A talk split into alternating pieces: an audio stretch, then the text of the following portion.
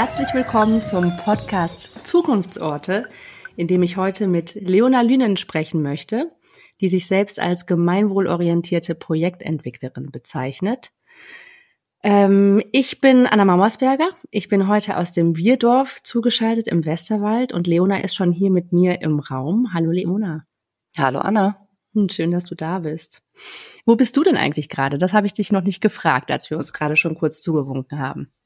Ich bin gerade tatsächlich in Berlin, also nicht an unserem Ort in der Uckermark, sondern in Berlin und wir alle wohnen ja noch zwischen diesen beiden Orten und gerade bin ich kurz vor Weihnachten hier in Berlin.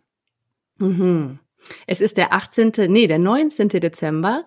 Ähm, ja, jetzt haben wir schon verraten, wir sehen uns hier gerade auf Zoom. Nee, stimmt gar nicht, auf Zencaster. Wir probieren heute ein neues Tool aus. Und äh, ich habe direkt eigentlich mein erstes Ansinnen über Bord geworfen, auch schon wieder in Folge zwei. Äh, ich hatte mir ursprünglich mal vorgenommen, immer zu den Orten hinzufahren, ähm, mit den, also an denen ich mit den Macherinnen dahinter spreche. Und ähm, habe jetzt im Vorweihnachtsstress gemerkt, puh, das ist ganz schön weit und ich muss irgendwie quer durch die Bundesrepublik fahren. Deswegen bin ich jetzt hier äh, bei uns in, im Westerwald und sitze in unserem Coworking Space, so nennen wir den immer, obwohl es hier eigentlich nur Platz für zwei Menschen gibt und wir auch immer nur zu zweit arbeiten.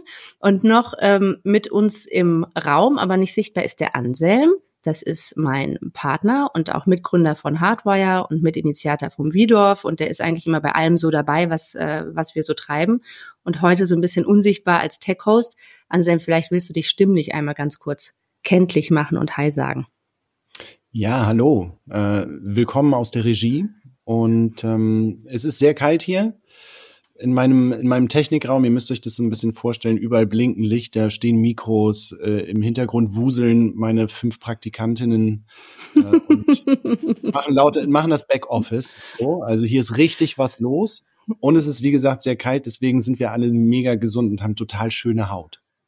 Und Anselm, ihr könnt ihn ja nicht sehen, wir jetzt auch nicht mehr, sitzt da in einem Yeti-Kostüm, so nennen wir das immer. So ein Ganzkörper äh, Puschelmantel. ähm, ja, Leona, wir haben uns einmal ganz kurz getroffen auf der Zukunftsorte-Schau oder Zukunftsschau hieß sie, glaube ich, nur in Berlin im Ende November und saßen sogar mehr oder weniger zufällig nebeneinander. Ich glaube, du hast mich am Anfang gar nicht so richtig zuordnen können. Äh, wirktest so ein bisschen angeschlagen, kränkelnd und irgendwie auch geschafft, äh, da an einem Freitagabend dann noch zur Zukunftsschau dazu zu springen und hast da ja auch eins deiner Projekte vorgestellt. Ähm, das Pfau, ja, möchtest du was sagen? Genau. Ja, ich glaube, ich war, es trifft es ganz gut. Ich glaube, ich war etwas verwirrt, weil ich ähm, dieses auch zwischen, dieses Springen zwischen Berlin und Brandenburg ich manchmal auch nicht so ganz zuordnen kann, äh, aus welchem Projektkontext mich Leute ansprechen, wenn sie sagen, hey, ich bin Anna, wir haben telefoniert, dann muss ich kurz in meinem Kopf rattern und ganz viele, äh, ganz viele Rädchen los, überlegen, Anna, Anna, okay, welche Anna, aus welchem Kontext? und deshalb habe ich, glaube ich, wirklich fünf Minuten gebraucht, bis ich war, ah, stimmt, Anna, die mit mir einen Podcast machen möchte. Mhm. Genau. Ja, wir haben ein kurzes Vorgespräch haben wir geführt und ich mag ähm, versuchen, dich so ein bisschen über deine Orte vorzustellen, zumindest über die zwei Orte, von denen ich weiß. Vielleicht gibt's ja noch mehr. Mhm. Ähm, bevor wir dann mehr auch zu dir und deiner Person sprechen, weil dieser Podcast ja heißt Zukunftsorte und die Menschen, die sich hier zuschalten, nehme ich an, sind vor allem auch am Thema Ort interessiert. Und von diesen zwei Orten, das eine ist das Haus der Statistik in Berlin, das andere ist das Pfau in äh, Greifenberg, Angermünde. Äh, von diesen beiden Orten kenne ich den einen ein bisschen, also habe zumindest mal so reingedippt, und zwar das Haus der Statistik. Da bin ich an den Tag nach der Zukunftsorteschau selbst noch vorbeigefahren und habe mich da mal ähm, so ein bisschen in das Treiben geschmissen und das Haus der Statistik, ich versuche es jetzt einfach mal zu erzählen und du darfst nachher einfach noch äh, vervollständigen, Leona. Und vielleicht ist für dich ja auch schön, mal so meinen Blick zu hören darauf. Also eigentlich ist es ja mehr als ein Haus. Es ist äh, eher ein, ein Quartier oder ein ganzes äh, Gebäudekomplex. Ich bin ähm, da zu einem alternativen Weihnachtsmarkt gefahren und ähm, habe mich auch am Anfang so ein bisschen verlaufen. Also bin zuerst in das falsche Haus reingelaufen und stand in so einem riesigen, also wie so eine riesige Lagerhalle, ähm, wo es Möbel gab und Stoffe und alles sehr alternativ. Also so alternativ, dass ich auch gedacht habe, krass, cool, dass die Stadt hier irgendwie mit drin hängt. Und als ich dann den richtigen Ort gefunden hatte, also diesen Weihnachtsmarkt, da brannte da ein Feuer und ich meine, ihr müsst euch vorstellen, das ist direkt am Alexanderplatz, also wirklich fußläufig und auf einmal saß ich dort an dem Feuer und ähm, um mich rum waren wirklich sehr viele unterschiedliche Menschen. Das hat mich total berührt. Ich habe mir dann Glühwein gekauft von so einer richtigen alten Berlinerin, die Berlinert hat, äh, die mir den Glühwein so über die Theke geschoben hat. Und dann saß ich zwischen zwei Touristinnen, nehme ich an, die auf Italienisch gesprochen haben. Und dann waren da irgendwie äh, Familien, die ums Feuer rum saßen und die Kinder haben Würstchen gegessen und es gab richtig, richtig leckeres Buffet für, also nicht Buffet, sondern so ein Menü für sieben Euro und es hat echt verdammt gut geschmeckt und ich saß da und habe mich so einrauchen lassen vom Feuer und war wirklich sehr bewegt, muss ich sagen. Also mir kamen kurz die Tränen, weil ich so, ähm, klingt jetzt voll pathetisch, ne, aber es war wirklich, wirklich ein Ort, wo, wo ich so gespürt habe, wow, ähm, das scheint hier ganz gut zu klappen, das Zusammenbringen von ganz unterschiedlichen Hintergründen und äh, was für ein wertvoller, wichtiger Ort. Und insbesondere, wenn man dann wieder zurück zum Alexanderplatz läuft oder von daher kommt und in diesem Konsumtempel steht, ähm, genau, also das Nebeneinander von diesen beiden Orten hat mich auch nochmal irgendwie sehr berührt. Ähm, ja, so viel vielleicht mal zum Haus der Statistik. Eine Sache äh, würde ich vielleicht noch ergänzen, weil ich das auch so toll fand in der Entstehungsgeschichte rund um das Haus. Also ich weiß, ihr habt es ähm, aus dem Leerstand gerettet. Es hat mehrere Jahre leer gestanden und war, glaube ich, auch schon zum Abriss mehr oder weniger freigegeben.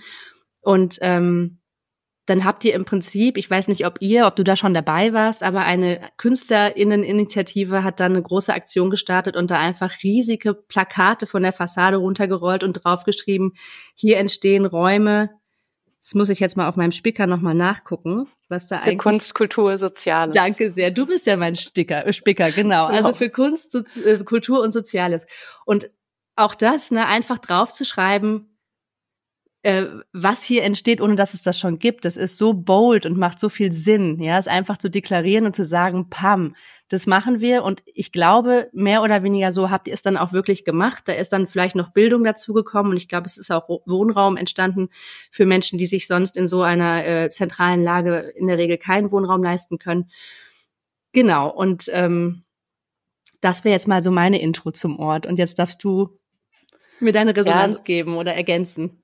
Das ist eine total schöne Intro. Ich war jetzt so ein bisschen gespannt, ähm, habe mich schon drauf gefreut. Das ist immer so, wenn meine Eltern erklären, was ich eigentlich beruflich mache, dann höre ich immer so ganz interessiert zu und bin immer so, ah, interessant, ja, klingt nach einem super Job, aber ist wirklich nicht das, was ich mache. Und ich finde, du hast aber durch diese Anekdote ähm, sehr schön beschrieben, was wir versuchen dort mitten in Berlin am Alexanderplatz eben zu entwickeln. Und zwar ist das eben genau ein Gegengewicht zu dieser monotonisierten Stadt mitten im Zentrum, das ist ein altes DDR-Verwaltungskomplex, der eben sehr lange leer stand, also seit 2018. Der ging mit der Wende an die BIMA über, das ist die Bundesanstalt für Immobilienaufgaben. Es gibt immer so ganz sperrige Titel. Und die BIMA verfolgte und eigentlich auch bis heute ganz lange die Politik eben des Ausverkauf zum Höchstpreises. Also dann einfach die Person, die Investorin, der Investor mit dem meisten Geld kriegt den Zuschlag. Und ähm, das war auch die Zukunft, die dem Haus der Statistik sozusagen bevorstand.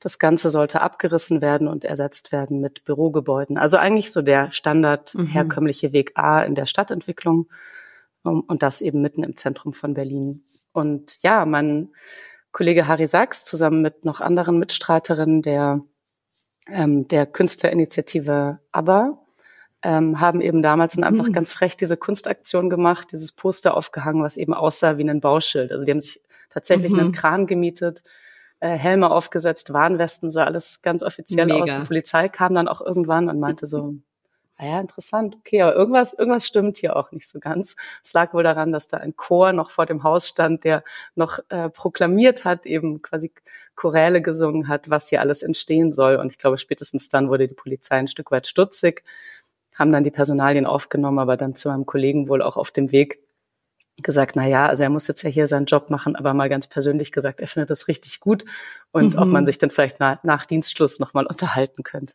Wow. Und ich glaube, diese Art, ähm, einfach mal zu fordern, ähm, auch wenn es irgendwie so flapsig und so berlinerisch klingt, prägt eigentlich bis heute das, was wir dort am Haus machen. Ähm, und gleichzeitig ist es eben ein Modell für eine andere Art der Stadt, das, der Stadtgestaltung, weil wir eben nicht aus in diesem rein aktivistischen verharrt sind, sondern heute dort eben ein Modellprojekt haben für kooperative Stadtentwicklung, heißt das, also für die Zusammenarbeit mit Politik und Verwaltung. Und wir machen das sowohl eben mit der Berliner Landesebene, also der Senatsverwaltung für Stadtentwicklung, Bauen und Wohnen und dem Berliner Bezirk. In Berlin gibt's ja die lustige Doppelverwaltung, die Kooperation mit, mit, mit der Stadt eben nochmal interessanter macht. Ähm, mhm. und wir arbeiten auch mit einer landeseigenen Wohnungsbaugesellschaft zusammen, die auf diesem Areal, du hast es vorhin ja schon gesagt, dort entsteht eben nicht nur Raum für Kunst, Kultur und Soziales, sondern auch bezahlbarer Wohnraum im großen Stil.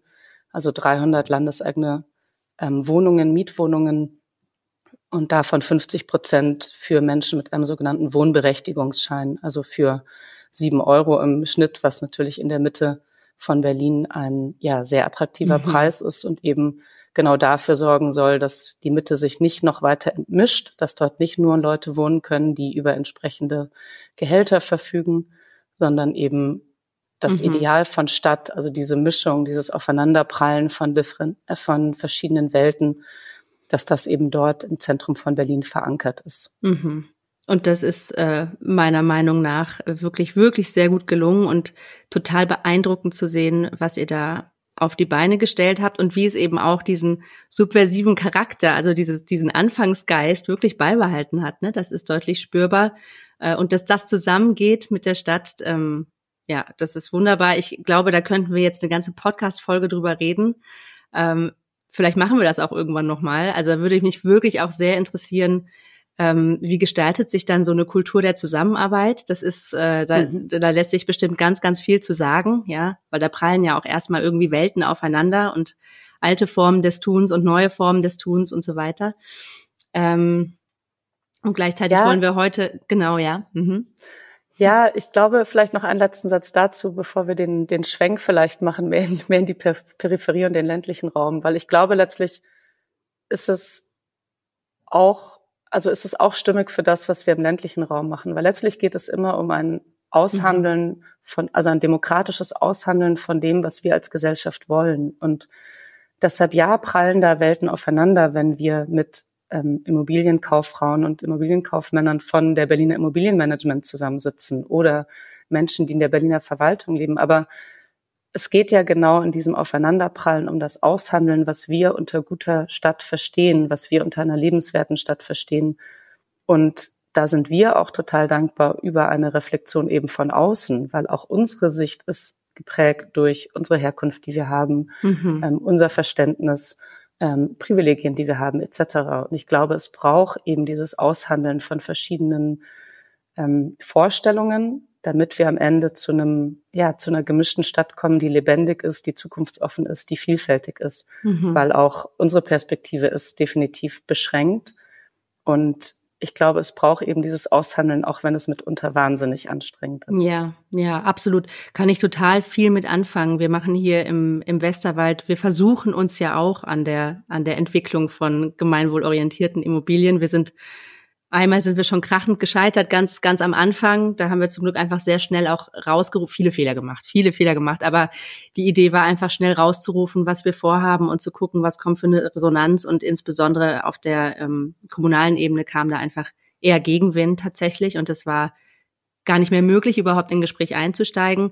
Und jetzt gerade ähm, äh, versuchen wir uns an einem Bahnhofsprojekt in einem, in einem leerstehenden Bahnhof hier ähm, und haben da auch schon die Zusage bekommen von der DB und auch von der Gemeinde, die sich damit dran setzen. Und da sind wir gerade dabei, wirklich so eine erste zarte, so einen ersten zarten mhm. Versuch zu starten, wie das eigentlich geht. Ja, also auch in den unterschiedlichen Ebenen. Da ist jetzt ein Unternehmen dabei, dann ist da die Gemeinde dabei, dann sind wir da irgendwie als flippige Kreative dabei, zum Teil aus der Region, zum Teil zugezogen. Und genau das ist jetzt der Prozess und ja, wahnsinnig anstrengend. Und ich finde es aber auch schön, dass du nochmal so den Finger darauf legst, zu sagen, dass wir da als jetzt Pionierinnen und Pioniere auch total viel mitnehmen von dem Blick, der dann von den anderen Menschen mit am Tisch ähm, kommt. Ja, ich glaube, es braucht auch so eine gewisse Demut. Also gerade wenn man neu an einen Ort kommt. Und für mich, also ich bin beispielsweise sehr westdeutsch sozialisiert, also obwohl meine Urgroßeltern kommen auch aus dem Erzgebirge aus Sachsen ähm, und vom Plöner See. Also so bin eher so ein Deutschlandkind in meiner, in meiner sozusagen Biografie ganz zurück. Aber ich selber bin in München geboren. Meine Eltern haben sich zwar in Köln kennengelernt. Also ich bin keine typische Bayerin, aber ich bin natürlich trotzdem so sozialisiert in dem, in dem Aufwachsen. Und deshalb hat es für mich auch, also sowohl am Haus der Statistik als auch mit unserem Ort, dem Pfau in Greifenberg, auch sehr viel mit Demut zu tun, wenn ich an Schauplätze komme oder an Orte, die sehr durch auch eine ostdeutsche Geschichte geprägt sind. Und das ist in Berlin am Alexanderplatz eben auch so sehr, sehr großer Teil der Nachbarinnen, die dort in unmittelbarer Nachbarschaft wohnen. Es war ja das ehemalige Zentrum der, der DDR, ähm, haben eben eine ganz andere Vergangenheit als ich und haben eben auch Erfahrungen gemacht, dass ihnen viel versprochen wurde in der Vergangenheit und das nicht mhm. eingelöst wurde.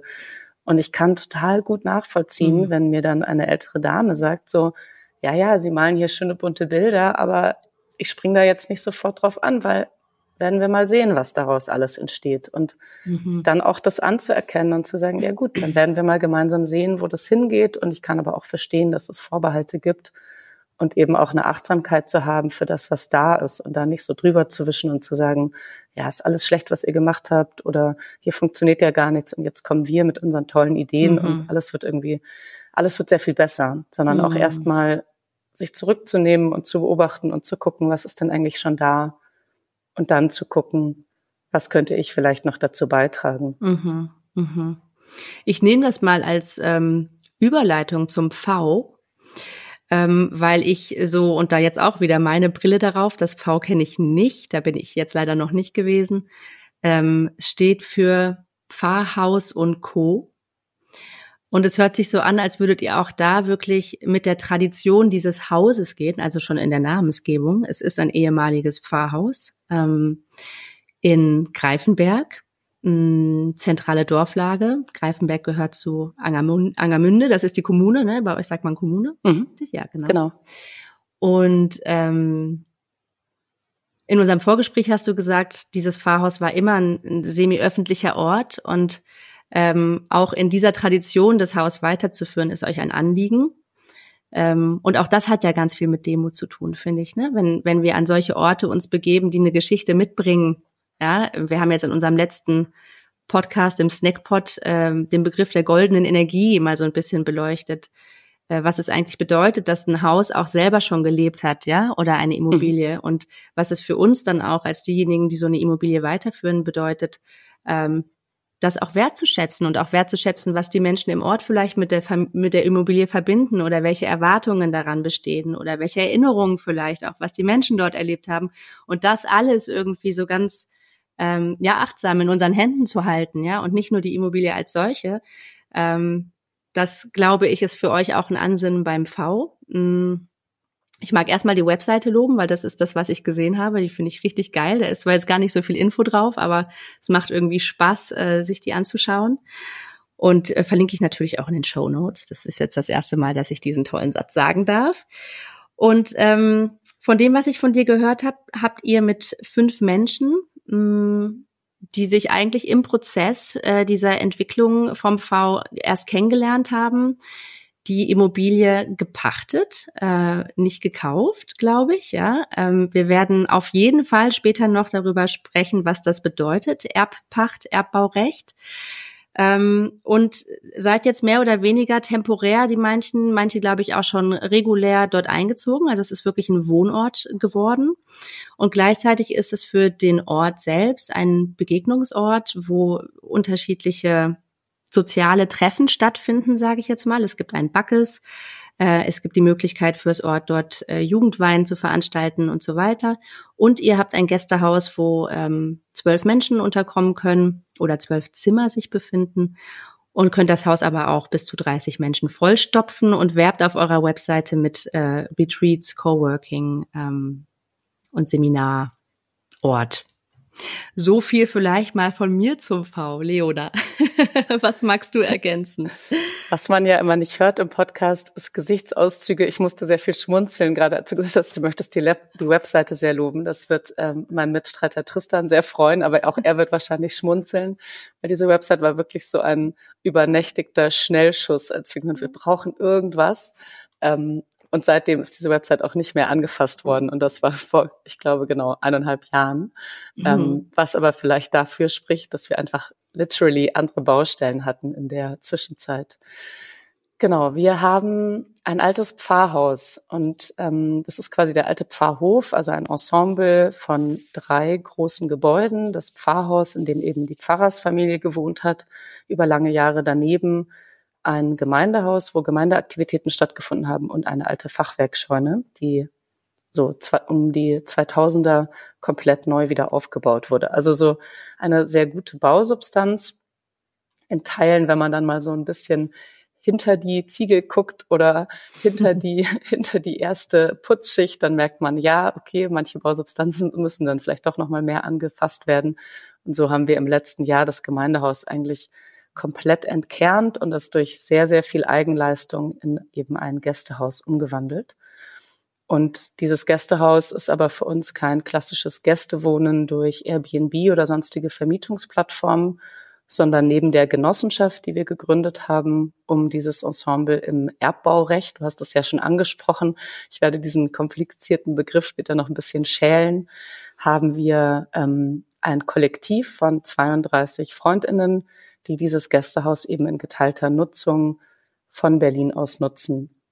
Und über deren Nutzung, also die kommen dann auch mal unter der Woche ähm, oder eben auch am Wochenende, können wir das dann eben auch für Retreats oder Seminare oder auch wenn wir größere Vermietungen haben, wo wir das ganze Areal vermieten, inklusive auch unserem Haus, dann können dann dort auch die Gäste unterkommen. Und wir haben dieses ähm, diesen Pfarrhof von der evangelischen Kirche gepachtet für 99 Jahre. Genauer gesagt pachten wir das Grundstück, auf dem der Pfarrhof steht. Und die Gebäude haben wir gekauft. Das ist ganz üblich im Prozess des Erbbaurechts. Und zwar ist die Idee dahinter, dass man eben das Eigentum von Grund und Boden trennt von dem Eigentum der Immobilie. Also ich mache das immer sozusagen ganz plastisch. Ich strecke dann immer meine Hand aus, wenn ich das Menschen erkläre und sage, okay, meine Hand ist der Boden und obendrauf setzt sich dann das Haus. Und Anna, wenn dir jetzt meine Hand gehören würde, dann könntest du die nicht verkaufen, weil da obendrauf sitzt mein Haus. Und genauso kann ich das Haus nicht verkaufen ohne deine Zustimmung, weil dir eben Grund und Boden gehören. Mhm. Und damit ist eine Spekulationsbremse eingebaut, die wir sehr attraktiv fanden weil sie nicht nur dieses Projekt langfristig schützt und damit auch der Immobilienspekulation in der Uckermark entgegenwirkt, die in den letzten Jahren eben auch massiv angezogen hat und dazu geführt hat, dass viele Menschen, die in der Region leben und arbeiten und eben nicht HauseigentümerInnen sind, sich keine Wohnungen mehr leisten können, sondern wir haben auch gelernt aus den Erfahrungen aus anderen Projekten und haben gemerkt, im besten Fall schützt es uns auch selber vor zukünftig potenzieller Gier, die wir vielleicht mal entwickeln könnten. Mhm. Weil man kann ja so ein Projekt oft starten und ist ganz idealistisch und denkt sich, ja, das ist alles total toll und wir haben hier Lust zusammenzukommen und was zusammen zu machen. Und dann schuftet man und rackert mhm. sich ab und macht ganz viel und irgendwann ähm, denkt man sich dann vielleicht so Mitte 50, boah, jetzt habe ich hier echt so viel Arbeit mhm. reingesteckt, komm, jetzt verkaufen wir das oder ich möchte meinen Anteil daraus haben. Und das ist einfach, Geld ist oft eine, ein großer Sprengfaktor für mhm. Gruppen und eben auch die potenzielle Gier, die Menschen aus was für Gründen auch immer sie entwickeln können. Und deshalb sind wir sehr dankbar dafür, dass es quasi qua der Geschichte des Ortes und auch qua der Geschichte der, ich sag mal, Immobilienwirtschaft der evangelischen Kirche, die dieses Erbbaurecht schon ganz lange einsetzt für ihre Immobilienbestände und ihre Liegenschaften, dass das den Grundstein gelegt hat für die Art der Entwicklung, die wir eben dort jetzt in dem Pfau vorantreiben. Mhm. Das hört sich echt an wie so ein, wie ein richtiger Lifehack, das Erbbaurecht. Weißt du, wir werden da später wirklich noch drauf eingehen, aber weißt du, seit wann es das gibt? Das gibt schon sehr lange ähm, mhm. und es wird quasi wieder so aus der Schublade geholt seit ein paar Jahren und entstaubt. Mhm. Grundidee dahinter war im Prinzip, dass man Familien mit geringem Einkommen den Zugang zu Grund und Boden, also eigentlich ja doch Grund und Boden ermöglichen wollte. Weil ganz oft ist es ja so, dass äh, Grund und Boden als nicht, ver nicht vermehrbare Ressource, ähm, je nachdem, wo dieser Grund und Boden ist, ganz unterschiedlichen Wert hat. Also als Beispiel, bei uns in Greifenberg kostet ein Quadratmeter Bauland, äh, hat den Boden, sogenannten Bodenrichtwert, also wie viel, wie viel der Wert ist, von 10 Euro. Am Haus der Statistik kostet ein Quadratmeter 16.000 Euro. Boah. Und am Ende des Tages ist es ja dasselbe Stück Erde, was da mhm. ist. Oder das sehr gleiche Stück Erde. Und einfach aufgrund von Marktlogiken führt es dazu, dass mit Grund und Boden sehr viel spekuliert wird. Das sieht man dann auch manchmal, wenn man durch seinen Ort läuft und eine Brache dort liegt und sich fragt, warum wird da eigentlich nicht gebaut? Ja, dann hat es meistens damit zu tun, dass eben die BesitzerInnen noch warten und denken, ja, der Grund und Boden wird hier noch mal mehr wert. Und ich finde diese Logik sehr absurd, weil am Ende ist es eine nicht vermehrbare Ressource. Und die Idee des Erbbaurechts war es eben, dieser Immobilienspekulation oder dieser Bodenwertspekulation einen Riegel vorzuschieben und zu sagen, man zahlt eben einen Zins, den Erbbauzins, der bemisst sich auch an dem Wert des Bodens, aber eben auch an der Nutzung. Und so ist es auch bei uns. Also wir haben ähm, einen Zins mit der Kirche vereinbart und wir zahlen dementsprechend eine, einen jährlichen Erbbau, eine jährliche Erbbaupacht ähm, an die Kirche für die Nutzung Grund, des Grund und Bodens und wir haben eine ähm, eine sogenannte Entschädigungssumme an die Kirche gezahlt, also im Prinzip ein Kaufpreis für die Immobilie. Mhm. Und so setzt sich dann immer ein Erbbaurecht zusammen. Also man kauft die Immobilie, pachtet den Grund und Boden und in unserem Fall nach 99 Jahren ginge dann das Erbbaurecht zurück an die Kirche, außer wir verhandeln es neu. Also Mhm. Aller Wahrscheinlichkeit nach äh, werde das nicht ich mehr machen, sondern dann irgendwelche anderen Menschen. Mhm. Und das bietet aber eben auch den Eigentümerinnen von Grund und Boden, also Kommunen oder in dem Fall der Kirche, aber auch Privatmenschen können das ebenso machen, die Möglichkeit nach 39 Jahren, 69 Jahren, 99 Jahren zu gucken, was braucht der Ort eigentlich jetzt? Ist es immer noch ein Seminar- und Coworking- und Yoga-Ort? Mhm. Oder haben sich gesellschaftliche Bedingungen massiv verändert und vielleicht braucht man was komplett anderes? Mhm. Und so ist es gerade für Kommunen. Deshalb ist das für mich quasi auch die Überleitung meines Handelns vom Berliner Zentrum zur Uckermark. Es gibt eben auch Kommunen die Möglichkeit, langfristig Steuerung zu, also sozusagen Steuerung zu leisten über die Art und Weise, wie sich ihre Kommune entwickelt und nicht wie man immer so in Berlin sagt, das Tafelsilber zu verscherbeln, also sehr mhm. kurzfristig zu denken, den Haushalt zu sanieren, im Jetzt sehr viel Geld einzunehmen durch den Verkauf von Immobilien, aber damit langfristig eben alle Möglichkeiten zu verspielen, die Entwicklung der eigenen Kommune noch zu, zu steuern. Mhm. Danke, dass du das so anschaulich erklärt hast. Das hört sich auch aus deinem Mund ähm, plötzlich gar nicht mehr so kompliziert an. Ähm, ja, und wenn ich dir so zuhöre, dann finde ich, äh, spricht schon dein ganzes Erfahrungswissen aus dir, ähm, auch die Leichtigkeit, mit der du, mit der du darüber sprichst. Also ähm, ich höre, dass du wirklich so mit Leib und Seele Immobilienentwicklerin geworden bist irgendwie. Wir sind jetzt gerade doch auch schon ganz schön im Erbbaurechtsthema äh, ähm, gelandet und gleichsam will ich nochmal den Schwenk zu dir rüber machen und dir nicht den Gefallen tun, vorzustellen, ähm, wie oder was du arbeitest. Ich kenne das von mir selber, was du gerade beschrieben hast. Also deine Mutter stellt dich vor. Ich kenne von mir, ähm, dass ich auf Familienfeiern oder auch auf Dorftreffen oder so, wenn mich jemand fragt, was ich eigentlich arbeite, immer so ein bisschen denke, oh, oh nein, wie kann ich das jetzt in zwei Sätzen so erklären, dass es äh, die Menschen auch verstehen? Mm Insofern bin ich jetzt wirklich ganz neugierig darauf, wie würdest du es denn erklären über dich? Vielleicht kann ich da auch was lernen. Ähm, ja, kurz gesprochen, womit verbringst du deine Zeit? Wie beschreibst du dein eigenes Wirken? Ich dachte, du ersparst mir die Frage, weil mir geht's immer genauso. Ich antworte dann immer so, so leicht cringe, äh, ich bin ein Hybrid. Ähm, und das, dieses Hybrid beschreibt, glaube ich, eher man sozusagen Bildungswerdensgang.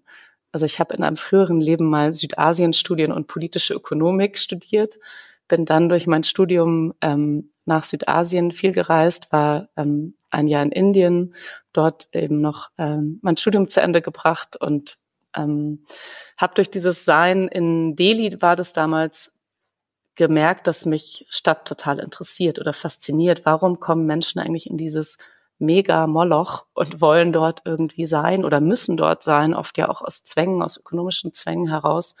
Und ich habe damals meine Bachelorarbeit über die mobilen Eisverkäufer in Delhi geschrieben und bin einfach sehr viel Eis essen denen durch Delhi gefolgt und habe mit meinem äh, gebrochenen Hindi versucht zu verstehen, wie eigentlich Vertragsverhältnisse im informellen Wertschöpfungssystem funktionieren und habe einfach gemerkt, mich fasziniert das unglaublich, wie kommen Menschen zusammen, wie organisieren sich Menschen in der Stadt. Und das hat mich dann dazu geführt, mich in meinem Master mehr mit dem Thema Stadtentwicklung zu beschäftigen, aber eben nie von der Planungsseite her, sondern mehr aus so einer urbanistischen, soziologischen, politikwissenschaftlichen Seite.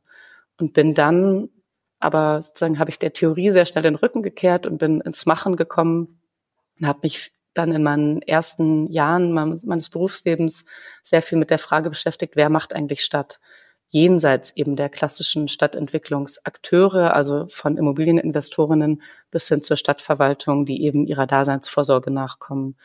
Und habe das über Zufälle sehr viel durch Goethe-Institute und Projekte, die mit dem Goethe-Institut affiliiert waren, gemacht und habe dort sehr viel Vernetzungsprojekte ähm, begleitet, ähm, kuratiert, also sozusagen aus einer künstlerischen Perspektive Sorge dafür getragen, dass eben gewisse Themen ähm, so kommuniziert wurden in Ausstellungen, in Publikationen, durch viele Reisen, die wir gemacht haben mit den Initiativen und so ganz viel zu Wissensaustausch beigetragen und dieses Thema auf eine breitere, eine breitere Öffentlichkeit getragen.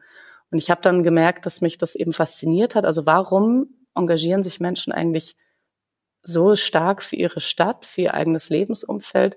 Und wie kommt das dann zusammen mit dem, was eigentlich eine Kommune macht? Also wo gibt's da Schnittstellen? Und ganz oft läuft es eben parallel oder Menschen gehen in so eine Art Vakuum rein. Also wenn in ihrer Kommune nichts passiert oder wenig passiert, wenn es dieser herkömmliche Weg A der Stadtentwicklung scheitert aufgrund von Krisen. Ähm, das hat man sehr stark nach der Finanz- und Wirtschaftskrise 2008 eben gemerkt dass da plötzlich ganz viele Leerstände waren und in dieser Zeit dann eben mehr und mehr Menschen sich aufgemacht haben, die Dinge selber in die Hand zu nehmen und angefangen haben, beispielsweise Bibliotheken, die die Kommune nicht mehr finanzieren konnten, einfach selber zu betreiben. Und ich hatte das große Glück, dort sehr viel durch Europa zu reisen mit dem Goethe-Institut und ganz viele dieser Projekte kennenzulernen und anzugucken, was funktioniert eigentlich gut, wie machen es die Leute anderswo. Hm. Und irgendwann habe ich gemerkt, ich will selber, ich will die Seiten wechseln, ich will selber auch ans Machen kommen und bin dann sozusagen in diese ganze Stadtmacherinnen-Szene hier in Berlin eingetaucht.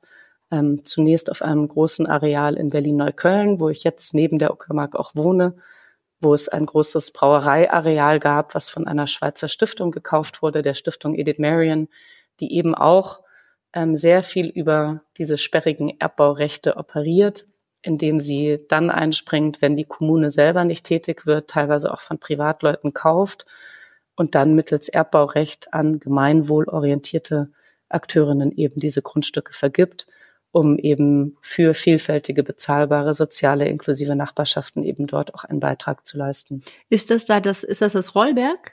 Das ist das Rollberg-Areal, ja. mhm. genau. Ja. Da war ich vor dem Haus der Statistik und ich bin dann seit 2000 18, muss immer nachdenken, seit 2018 am Haus der Statistik und ähm, dort eben tätig und beschäftige mich aber auch neben dem Haus der Statistik viel ähm, auch auf Bundesebene mit diesem Phänomen Stadt machen, Stadt selber machen. Wie geht das eigentlich zusammen? Was für eine Auswirkung hat das auf Governance-Strukturen? Und wie du merkst, ich habe deine Frage immer noch nicht beantwortet, was ich eigentlich mache. Und ich glaube, wenn ich so darüber nachdenke, und ich habe das auch so glaube ich, auf meiner Webseite auch stehen, ich unterstütze Orte in ihrem Werden. Und ich glaube, das ist es. Ich unterstütze, ich versuche durch entweder Organisation, durch ähm, rechtliche Rahmenbedingungen, durch aber auch Community Building, ähm, durch Formate, die eben Menschen zusammenbringen, Orte bei ihrem Werden zu unterstützen. Und was ich da genau mache, hängt sehr von dem Kontext ab. Aber Vielleicht sollte das mal eine neue Antwort sein, wenn Leute mich fragen, was ich mache. Hängt vom Kontext ab. genau. Du bist auch Vorständin ähm, einer Genossenschaft, die ihr, das fand ich auch spannend, freundlich gekapert habt. Das habe ich irgendwo gelesen ähm, im Rahmen dieser ganzen äh, Werdung des Haus der Statistiks. Das finde ich auch nochmal spannend. Also so die Arbeit als Vorständin, ähm, wie kannst du die in zwei Sätzen beschreiben? Ja, wir haben am Haus der Statistik eine Stadtentwicklungsgenossenschaft freundlich gekapert. Ähm, das war früher die Entwicklungsgenossenschaft Tempelhofer Feld. wo es noch unklar war, was mit dem ehemaligen Flughafen Berlin-Tempelhof äh, passieren wird. Ähm, und dort hatte sich dann eine Entwicklungsgenossenschaft gegründet. Ich war damals noch nicht Teil dieser Entwicklungsgenossenschaft. Und die wurde eben, nachdem es gab ja hier in Berlin einen großen Volksentscheid für eben die Öffnung des Tempelhofer Feldes, dass der nicht bebaut wird und jetzt eben dieser große öffentliche Park ist.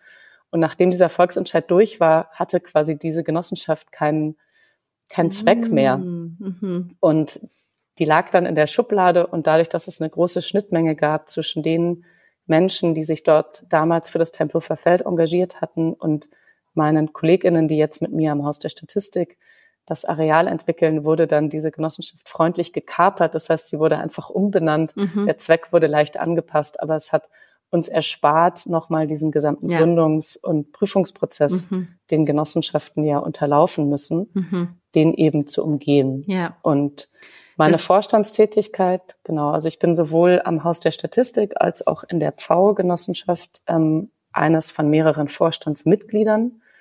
Und das Schöne an Genossenschaften ist, dass es ein sehr, sehr demokratisches Vehikel ist. Es spielt nämlich keinerlei Rolle, mit wie viel Geld eine Person in dem Projekt drin ist, also Mitglied ist, sondern dass es eben ein sogenanntes Kopfstimmenrecht gibt. Also jede Person hat eine Stimme. Und meine Tätigkeit oder meine Rolle innerhalb des Vorstands der Zusammenkunft ist, Zusammenkunft Berlin, also so heißt unsere Genossenschaft, ist einerseits so ein bisschen strategische Ausrichtung. Was macht die Genossenschaft eigentlich? Wie kann dort Verantwortung jetzt im nächsten Schritt übergeben werden an die zukünftigen Trägerinnen, ähm, an die zukünftigen Nutzerinnen? Aber es geht natürlich auch um viel Formales. Also man muss Jahresabschlüsse erstellen, man muss, wird alle zwei Jahre geprüft von diesem Prüfverband. Aber ich habe neben meiner sozusagen neben meinem Macherherz habe ich auch ein, eine kleine Verwaltungsseele mhm. in mir. Und ich wurde tatsächlich gestern von einer Freundin gefragt, ja, wie heißt sie denn, deine kleine Verwaltungsseele? Ich gesagt, die Erika. Vielleicht sollte ich sie, vielleicht sollte ich sie öfter in den Raum holen und konkreter adressieren. Aber ja, ich glaube, ich habe eine kleine Verwaltungsseele auch in mir. Und was für ein Glück, weil, ne, also ich erlebe in meiner eigenen Arbeit, äh, wenn wir sie nicht haben, dann brauchen wir sie trotzdem. Und wenn es dir auch noch Spaß macht, umso besser, weil letztendlich kommen wir an den ganzen Verwaltungsthemen ja wirklich gar nicht drumrum. Ne? Ähm, Vielleicht musst du ihr einen Namen geben, dann macht es mehr Spaß. Ja, ich habe die auch. Es ist ganz spannend. Die Erika wie heißt hast du sie gesagt. Ja, lass mich mal, warte, warte, warte. Ähm, wie heißt sie bei mir? Hm, vielleicht ähm, Hildegard. Hildegard. ich hatte auch gedacht, vielleicht muss man die mal vorstellen, dann können die sich Tipps und Tricks Erika und Hildegard, genau. Ähm, in meiner Erfahrung ist es ja so, Leona, ähm, dass eigentlich alle Projekte, die ich mache, mh, schon auch angetrieben sind von einer eigenen Sehnsucht, die mich so treibt. Ja, also da gibt's die große Metaebene und das gesamtgesellschaftliche und das politische und dann gibt's aber auch etwas, was so meine ganz eigene innere Sehnsucht ist. Und da frage ich mich, gibt's die auch bei dir?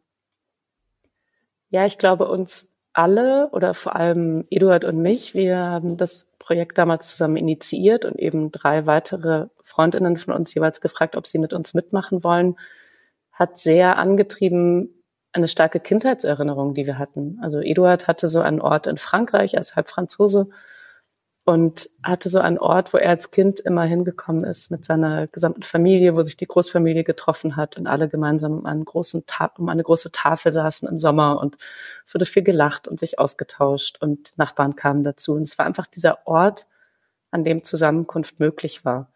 Und ich hatte das ganz ähnlich. Bei mir war der Ort weniger groß. Es war auch nicht immer der gleiche Ort, aber es waren Orte ähm, bei mir in den Bergen in Österreich, die meine Eltern zusammen mit anderen Freunden gemietet haben, die auch immer so offene Orte waren, wo Leute hinkommen konnten, wenn es ihnen mal nicht so gut ging oder auch wenn es ihnen gut ging, ähm, alleine mit anderen Kinder, Erwachsene, ältere Menschen. Und ich habe das als Kind wahnsinnig genossen, neben dieser Kernfamilie.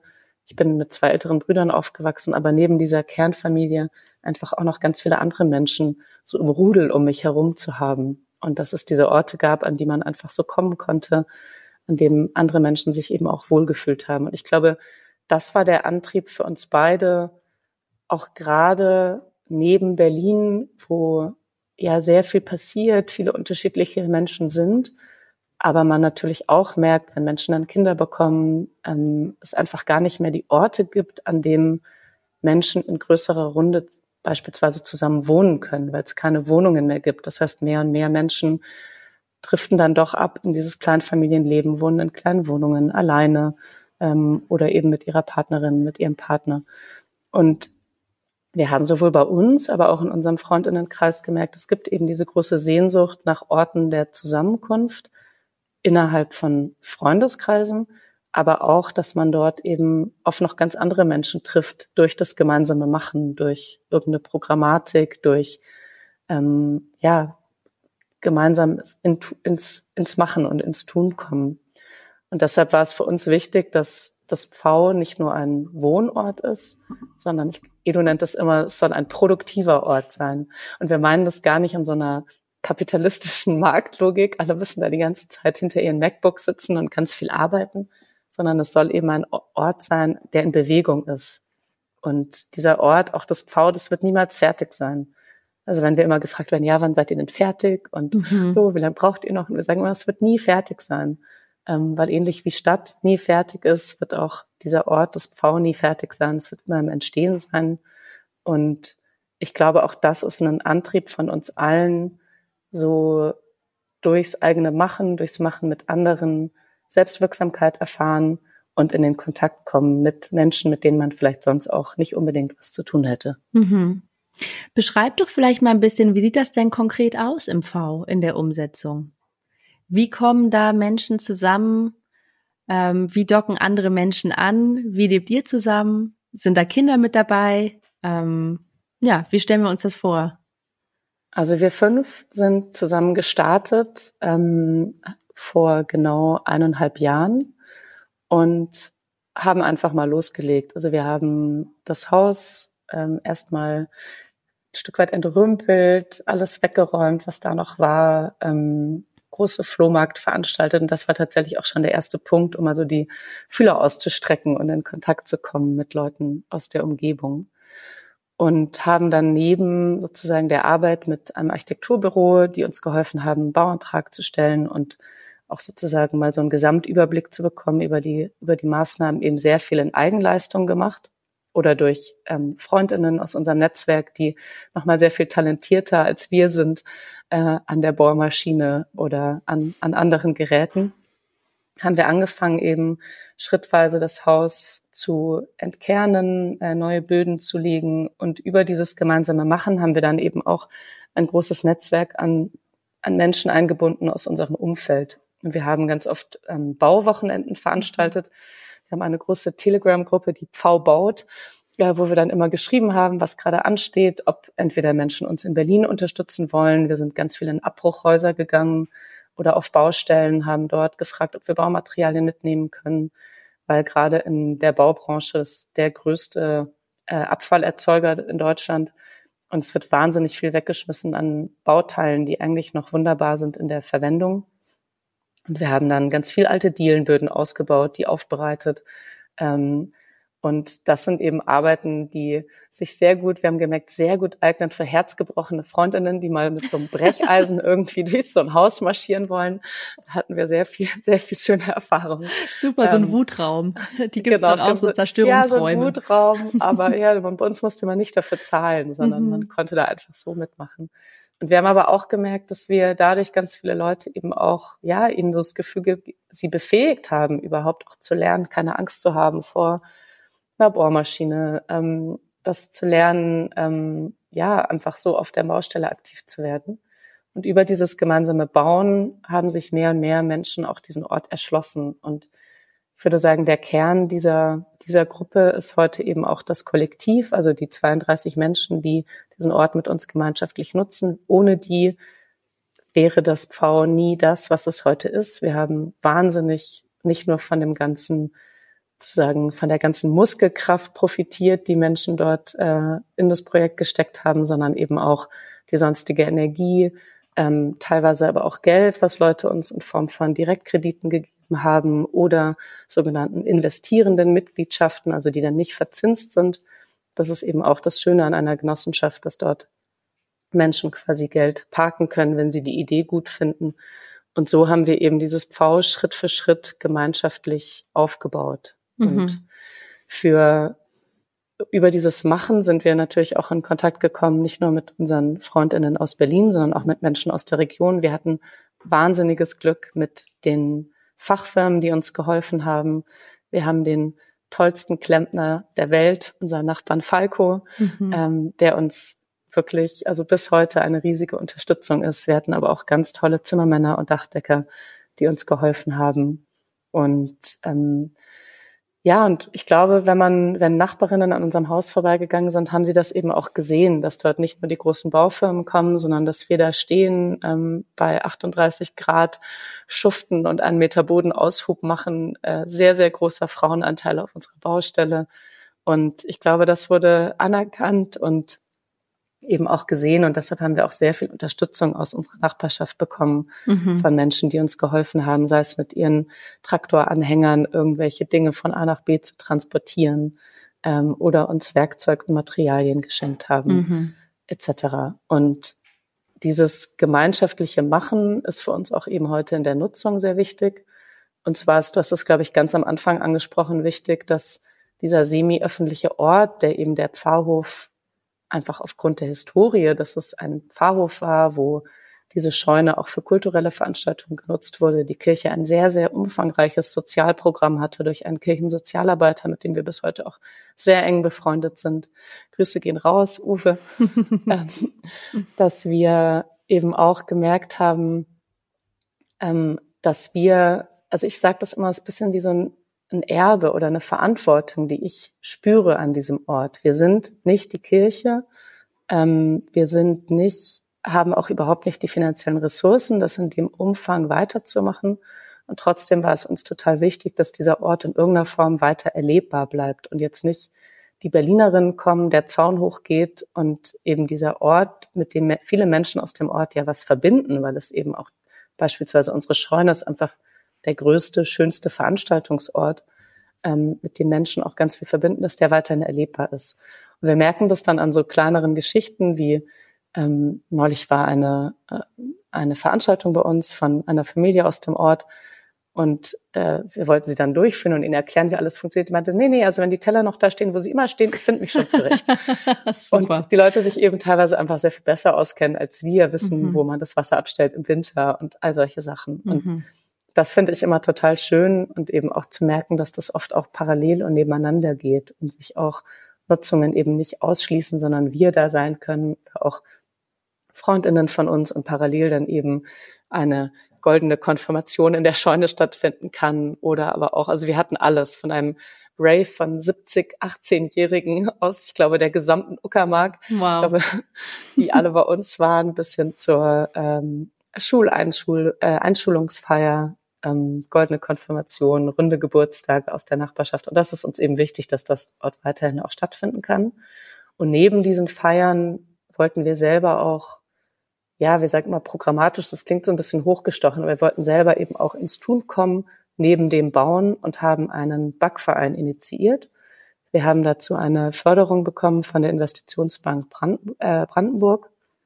Das war eine Infrastrukturförderung, wir haben einen, nämlich einen alten Lehmbackofen bei uns in der Scheune gefunden und rund um diesen Lehmbackofen jetzt eine kleine Backstube aufgebaut, also eine Gastroküche eingerichtet und ähm, jetzt einen Backverein gestartet im Herbst, der sich einmal im Monat trifft und gemeinsam backt. Mhm. Und so aus meiner Perspektive, wenn ich jetzt gerade hier in Berlin-Neukölln bin, macht es für mich gar keinen Sinn, selber Brot zu backen. Ich habe hier einen fantastischen Bäcker direkt eine Straße weiter, der sogar auch im Holzbackofen backt. Aber gerade für Greifenberg, wo diese ganz typische Entwicklung von eben mhm. Schließung von lokalen ähm, Infrastrukturen Realität ist. Also wir hatten den ältesten Dampfbäcker der gesamten Uckermark bei uns direkt im Ort, ähm, Hansi Schmidt, der vor zwei Jahren eben dann auch zugemacht hat. Und Hansi Schmidt meinte zu uns auch so, naja, macht ihr doch eine Bäckerei auf, ihr habt doch diesen Ofen auf einer ganz anderen Dimension. Ich glaube, er hat 20.000 Brote gebacken. Bei uns passen acht in den Ofen. Aber ähm, das Schöne ist eben, dass beim Und kommt Hansi Treffen, Schmidt zum Backen? Ja, tatsächlich. Ja. Beim letzten Treffen, ich glaube, ich hatte ihn drei, vier Mal auf der Straße angesprochen und er meinte immer nur, ganz müde. Also er ist Mitte 70 und er meinte nur, ich back nicht mehr, ich habe keine Freude daran. Also der hat wirklich einfach so hart geschuftet sein ganzes Leben. Mhm. Und beim letzten Treffen stand er plötzlich in der Tür. Mhm. Und ähm, es war ganz schön. Also alle waren so ein Stück weit ehrfürchtig ihm gegenüber und waren leicht beschämt mit ihren, mit ihren Teiglingen, die sie mitgebracht hatten, die auch aufgrund von irgendwie minus fünf Grad draußen alle wieder so ein bisschen zusammengeschrumpft waren. Und er war aber wirklich unfassbar liebevoll mit allen und meinte so, Mensch, hätte er nicht gedacht, aber das ist ja richtiges Brot und hm. dann immer so gegen jedes Brot, was irgendwie aus dem Ofen kam, so gegengeschnipst und meinte so, ja, ist ein richtig gutes, ein richtig gutes Brot. Und was wir eben merken durch diesen Backverein, ähm, dass es da um sehr viel mehr geht als nur um mhm. Brotbacken, sondern dass eben Brot so ein Stück weit der kleinste gemeinsame Nenner ist, natürlich auch über viele Kulturen hinweg, aber auch natürlich sehr stark in unserer deutschen Abendbrotkultur, ähm, was einfach Menschen verbindet, mit dem alle Menschen irgendwas anfangen können. Mhm. Also sei es, sei es das äh, äh, vierfach vierfach äh, sozusagen gegärte, fermentierte Sauerteigbrot, das über mehrere Tage ein Reifungsprozess durchlaufen ist oder einfach schnelle Brotbackmischungen, die man in den Ofen schiebt, äh, merken wir eben auch, dass wir ähm, ja durch diesen Backverein ganz unterschiedliche Menschen aus dem Ort zusammenbringen und eigentlich bei allen vor allem so eine Sehnsucht da ist, dass endlich mal was passiert, mhm. dass es mhm. einen Ort gibt, an dem man zusammenkommen kann, der nicht halt der Supermarkt in Angermünde ist, sondern ähm, wo man niederschwellig durchs gemeinsame Machen mhm. in den Austausch kommen kann. Ja. Und ich bin, ja, ich bin irgendwie weiter, also immer noch ganz berührt davon, dass das so gut funktioniert bisher, dass da so viele Menschen kommen, die Interesse daran haben und bin sehr gespannt, wohin sich der kleine Backverein im nächsten Jahr noch entwickelt. Und sag mal, Leona, kommen dann auch, weil das, was ich hier erlebe, ne, ähm, ich erlebe das auch, dass die Menschen sich freuen, wenn, wenn was passiert und dass auch Angebote total angenommen werden. Also wir haben ja ganz am Anfang vom Bierdorf einfach auch in der Mangelung eines Ortes, weil wir haben ja bislang keinen, ähm, zu so Wanderungen eingeladen und sind dann einfach mit Leuten durchs Dorf gelaufen, damit wir uns mal kennenlernen. Und da kamen auch einfach direkt ganz viele Menschen und haben sich gefreut und es waren auch ganz unterschiedliche dabei. Und trotzdem merke ich auch, wenn ich dann so an den Bahnhof denke und so, dass ich mich manchmal so ein Bammel ergreift, weil ich denke, oh Gott, wie würde es uns denn gelingen, dass auch ähm, die SUV-FahrerInnen kommen. Und ne, das ist für mich gerade eigentlich die am schwersten zu erreichende Zielgruppe tatsächlich. Also diese Menschen, die, die vielleicht auch von so einer alternativen Kultur, weil ich meine, ne, wir sind halt irgendwie erstens zugezogen bunte Hunde und zweitens kommen wir irgendwie aus einer alternativen Kultur, je nachdem, welche Brille man aufhat, aber irgendwie schon. Und ähm, gelingt es bei euch, dass wirklich auch äh, Menschen mit ganz unterschiedlichen Weltanschauungen, sage ich jetzt mal, zusammenkommen und sich aufeinander einlassen? Ähm, oder ist das sowas, dem wir alle irgendwie hinterherlaufen, weil wir es gerne hätten, aber am Ende klappt es halt doch nicht so wirklich, wirklich. Oder vielleicht nur einmal, aber sie kommen nicht wieder. ja, wir hatten bisher drei oder vier, ich krieg's gerade nicht mehr ganz zusammen, Treffen. Und bei den Treffen waren ganz unterschiedliche Leute da. Und ich war selber überrascht. Also ich dachte, zum ersten Treffen kommen vielleicht zwei Leute und dann waren plötzlich 20 da. Und es gibt einen Großteil an Leuten, die, ähm, würde ich auch sagen, zugezogen sind, aber seit vielen Jahren in der Uckermark, auch aus ganz unterschiedlichen Orten, also nicht nur aus Greifenberg selber. Und es gibt aber auch viele Altgreifenbergerinnen, die gekommen sind und also auch eben Leute, die dann jemand mitgebracht haben, also die so eine Art Anker gebraucht haben. Dann die Mutter unseres Klempners, die gekommen ist, mit der Partnerin unseres Fensterbauers und die dann jeweils sich mitgenommen haben und ich glaube so ein Stück weit die Schwelle wortwörtlich nach unten gesetzt haben, um über, um über die Schwelle der Scheune zu treten. Und wir haben das erste Mal über den Backverein kommuniziert, indem wir auf dem Stand beim Stadtfest in Greifenberg einfach frischen Flammkuchen hatten und da mhm. saßen und einfach mit Leuten gesprochen haben. Ähm, und da trifft man natürlich alle. Also ja. da waren die Leute von der Feuerwehr, da waren die Ortsvorsteherin, äh, mit der wir auch einen sehr, sehr guten Kontakt haben. Und ähm, ja, und ich glaube, einfach immer wieder einladen, ähm, sprachlich abrüsten. Was macht man ja, da eigentlich voll. und warum? Mhm. Und wie gesagt, Brotbacken ist keine Kulturveranstaltung oder man zeigt keine Arthouse-Filme mhm. oder es geht bei uns jetzt auch keine politische Diskussion, sondern es geht erstmal darum, einfach zusammenzukommen und dieses Programm von der ILB, also von der Investitionsbank ähm, Brandenburg, hieß auch Zusammenkünfte in kleinen Kommunen. Also das mhm. sollte das unterstützen. Und das konnte, was weiß ich, eine Schaukel auf dem Spielplatz sein oder ein, ein Grillplatz äh, neben dem Sportplatz, mhm. äh, eine Grillstation. Ähm, und wir haben uns eben für diesen Backverein entschieden, einfach aus der Historie jetzt dieses Ortes und weil es eben den Bäcker gab, der dann zugemacht hat, aber auch weil wir daran geglaubt haben, dass eben über Brotbacken und über das gemeinsam im Anschluss auch noch zusammen essen, die Leute zusammenkommen. Ja.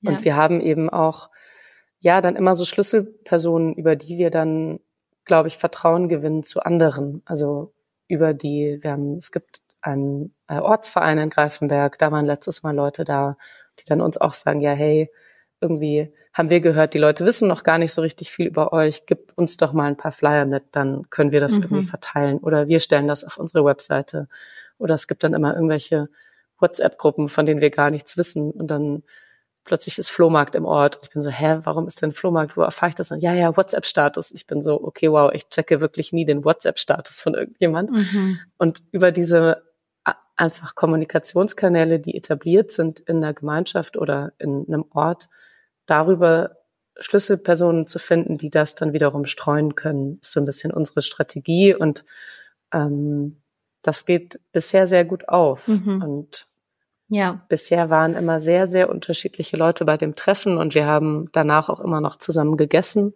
Also alle haben irgendwas mitgebracht und die Stimmung war sehr schön dabei. Mhm.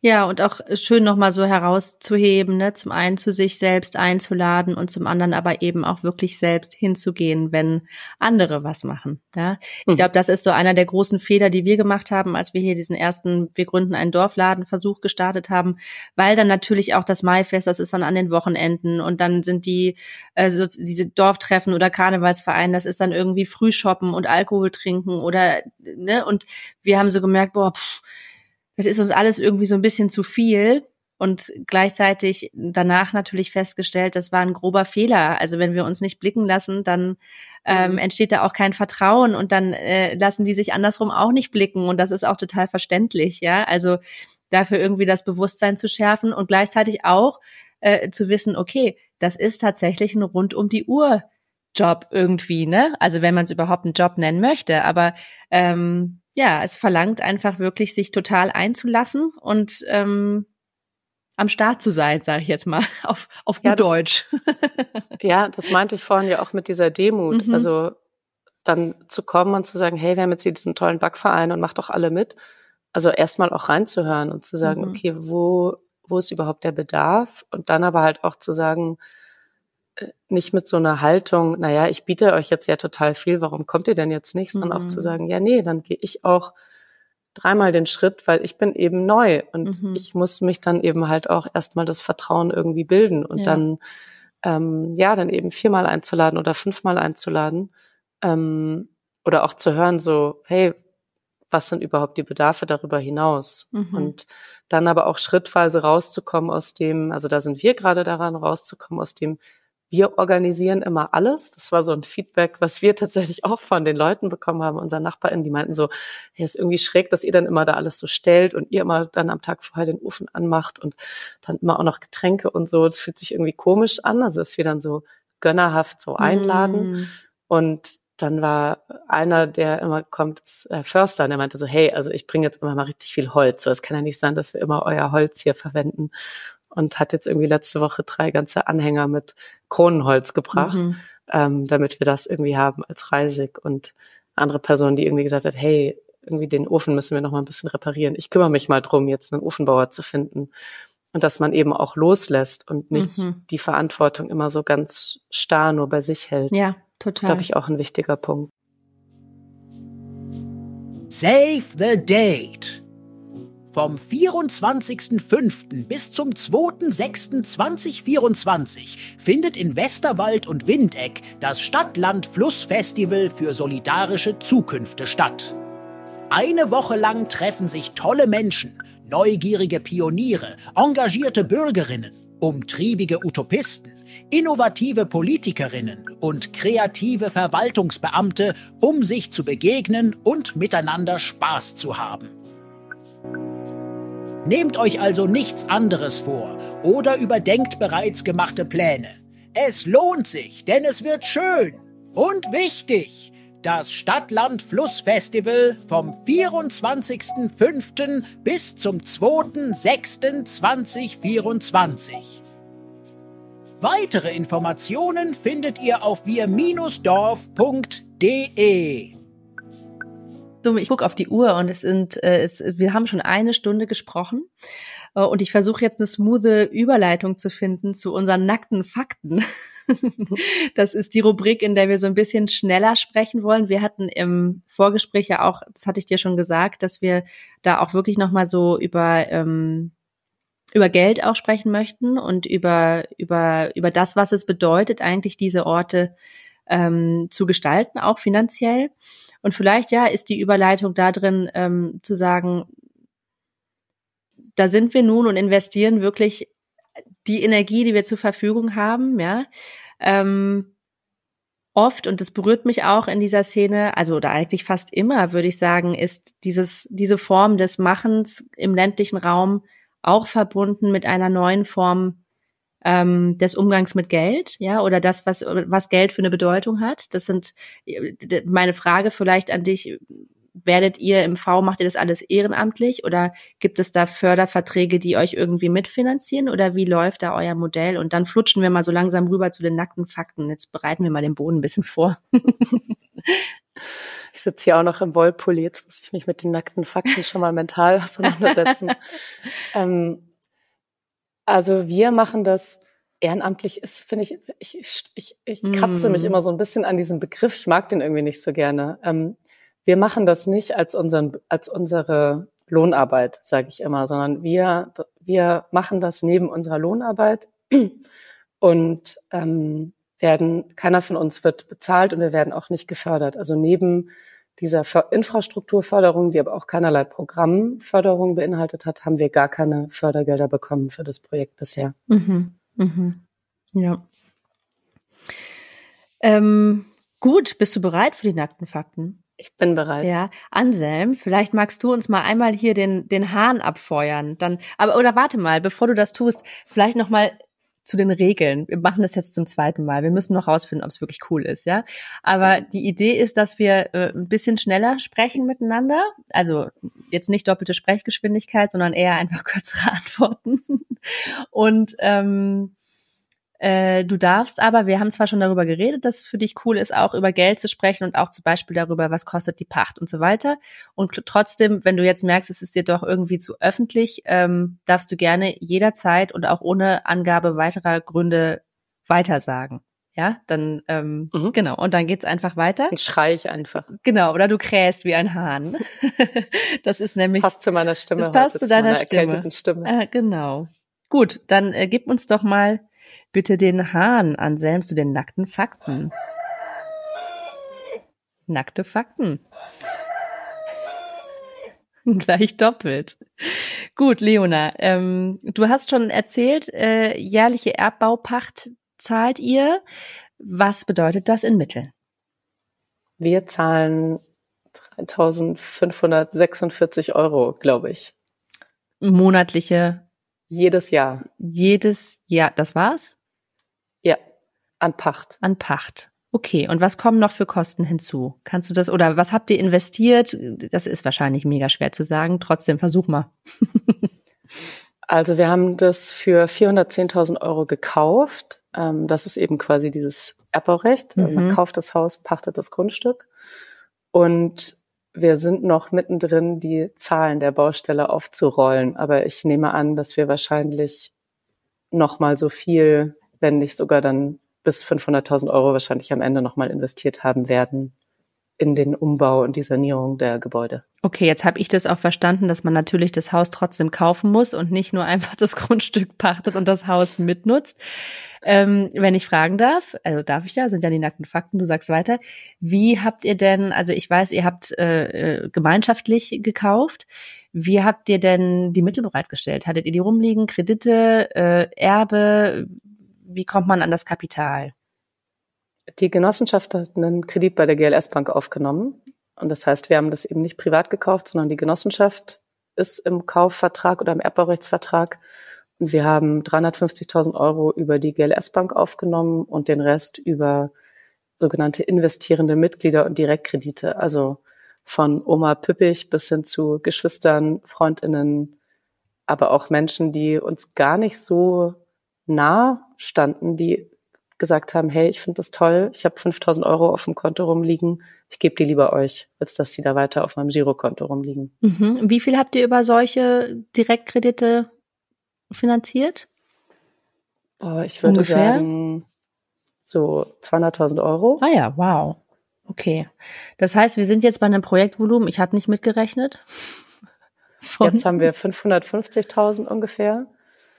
Und äh, jede Person von uns hat dann, je nachdem, wie sie konnte, weil das ja auch sehr unterschiedlich ist, wie viel man verdient, was man sonst für einen Hintergrund hat, ähm, nochmal so im Mittel ungefähr 30 bis 35.000 Euro an Eigenkapital reingegeben. Mhm. Das ist schon Und ganz schön beachtlich auch, ne? wenn, vor allem wenn wir auch bedenken, dass es am Ende ja auch nicht euch gehört, sondern genau. weiterhin im Besitz der, ähm, der Kirche ist. VI, genau, ne? also es ist, mhm. das Erbbaurecht läuft alles über die Genossenschaft, aber das Tolle daran ist eben, dass es nicht, mein Name steht nicht im Grundbuch, sondern die Genossenschaft. Und das heißt, wenn ich mich irgendwann mhm. mal entscheide, ich will das Projekt nicht mehr machen oder ich muss aus familiären Gründen irgendwie doch wieder Richtung Süden oder ich will nach Kanada auswandern oder wie auch immer, dann kann ich aus dem Projekt rausgehen, ohne dass das Projekt wankt. Und ich bekomme dann eben meine Anteile aus der Genossenschaft zurück. Die sind aber nicht verzinst, sondern ich kann mhm. meine Anteile, das ist eben über das Genossenschaftsgesetz auch alles wunderbar geregelt. Ich kann die dann eben beispielsweise an dich, Anna, wenn du plötzlich sagst, Westerwald, keine Lust mehr, tschüssi Anselm, ich gehe jetzt in die Uckermark, dann könntest du einfach meine Anteile übernehmen. Und, und, würde dich sozusagen rauskaufen jetzt im alten genau, Jargon. Und, genau, und wir könnten, also wir könnten diesen Preis auch verhandeln. Ich könnte sagen, ja gut, meine Anteile sind jetzt mehr wert, aber normalerweise ist es so, man bekommt einfach den Anteil zurück, den man eingezahlt hat. Also eigentlich könnten wir sagen, ist auch eine 1A Geldanlage ohne Verzinsung. Genau, ist mhm. natürlich, als wir gestartet haben mit noch sehr niedrigen Zinsen, haben sich das sehr viele Leute eben gedacht und haben gedacht, ja gut, ich habe 10.000 Euro, ob die jetzt so rumliegen und mir nichts bringen oder bei euch liegen und ich kann, ich weiß irgendwie, davon habt ihr ähm, 20 Ballen Steiko gekauft und ich kann die, ich kann die anfassen, die Dämmung. Oder ich weiß, ähm, eine äh, Person, die uns Geld gegeben hat, weiß, ah ja, die Gaube, die ihr gebaut habt, ja, die 10.000 Euro, ja, das ist quasi meine Gaube. Mhm. So, man kann sich das irgendwie so gut angucken. Ähm, und jetzt natürlich haben sich die Zeiten ein bisschen geändert. Jetzt bekommen Menschen auch wieder Zinsen auf ihren Konten oder äh, auch auf Festgeldkonten. Aber trotzdem erleben wir es weiterhin so, dass ähm, es viele Menschen eben gibt, die aus einer sehr privilegierten Situation ein anderes Verhältnis zu Geld haben und sagen, mir ist es oder ich bin nicht darauf angewiesen, drei Prozent Zinsen im Jahr zu bekommen, sondern ich gebe es lieber an euch, wo ich weiß, mhm. wozu das Geld ähm, genutzt wird und ich kann quasi dem Geld beim Wirken zugucken. Ja. Aber es ist mir sehr wichtig, das zu betonen, dass es natürlich eine unfassbar privilegierte Situation ist, überhaupt zu sagen, ich habe 5000 Euro und mir ist es egal, wo dieses Geld liegt mhm. oder ich habe die überhaupt übrig. Ihr sucht auch auf eurer Webseite, glaube ich immer noch oder seit anderthalb Jahren nicht aktualisiert, nach Menschen, die mit einsteigen in das Modell. Ich ähm, verlinke das gerne nochmal in den Show Notes, wenn ich soll. Genau, also es ist seit anderthalb Jahren nicht aktualisiert, aber ich glaube, es ist ein Dauerbrenner. Es ist also immer noch Projekte, Projekte wie diese, man kann weiterhin bei uns investierendes Mitglied werden. Mhm. Ähm, ich glaube, wir haben mittlerweile 27 investierende Mitglieder und ab 1000 Euro kann man bei uns einsteigen. Ähm, und ja, wir finden das sehr schön, weil dadurch eben auch die Menschen verbunden sind mit dem Projekt über die Genossenschaften. Da gibt es immer eine sogenannte Generalversammlung einmal im Jahr und da sind investierende Mitglieder dann eben auch eingeladen. Da werden dann alle Zahlen, da sind dann wirklich die nackten Fakten, alle Zahlen werden offengelegt. Mhm. Und man hat ähm, Mitspracherecht, aber kein Mitbestimmungsrecht als investierendes Mitglied. Und sag mal, gibt es irgendwie eine Form von in Anführungszeichen Geschäftsmodell? Es bräuchte echt mal neue, neue Namen für diese Sachen, ja. Aber ähm, finde ich gar nicht unbedingt. Ich glaube, wir müssen einfach nur anfangen, über Geld auch anders zu reden. Mhm. Und ja, natürlich braucht so ein Haus ein Geschäftsmodell. Das ist ein riesen, eine Riesenkiste, sagen wir immer, oder eine Riesenhütte. Ähm, unser Geschäftsmodell hat im Prinzip drei Säulen und das ist klassisches Vermietungsgeschäft pro Quadratmeter. Wir haben einmal die Säule ähm, Raumvermietung an uns selber. Also wir alle zahlen ein Nutzungsentgelt in Höhe von 250 Euro im Monat für unsere aktuell noch WG-Style geteilten halbbaustelligen Zimmer im Pfarrhaus. Ähm, wir sind mittlerweile aus den fünf, acht Personen geworden in der Genossenschaft und werden da auch nicht mehr. Das ist quasi die erste Säule. Die zweite Säule ist, dass also quasi jedes Haus hat seine eigene, eigene Finanzierungssäule. Die zweite Säule ist eben das Gästehaus, wo 32 Menschen aus dem Kollektiv einen Jahresbeitrag von 1000 Euro zahlen und entsprechend dieses Haus finanzieren. Also das haben wir auch mit gemeinsam mit dem äh, Menschen aus dem Kollektiv entwickelt, dieses Modell. Wir haben gefragt, wollt ihr pro Übernachtung zahlen oder eben die sogenannte Pfau-Schale? Und wir haben sehr viele doofe Worte rund um Pfau. Das ist nämlich fantastisch. Man kann ganz viel, ganz viel doofe Wortwitze damit machen. Mhm. Ähm, und die dritte Säule ist dann letztlich temporäre Vermietung an Externe über die Scheune. Und das sind eben größere Veranstaltungen, wie wir machen zweimal im Jahr Hochzeiten, auch mehr nicht, weil Hochzeiten sind sehr invasiv, mhm. äh, sowohl was den organisatorischen Aufwand angeht, als auch auf dem Gelände.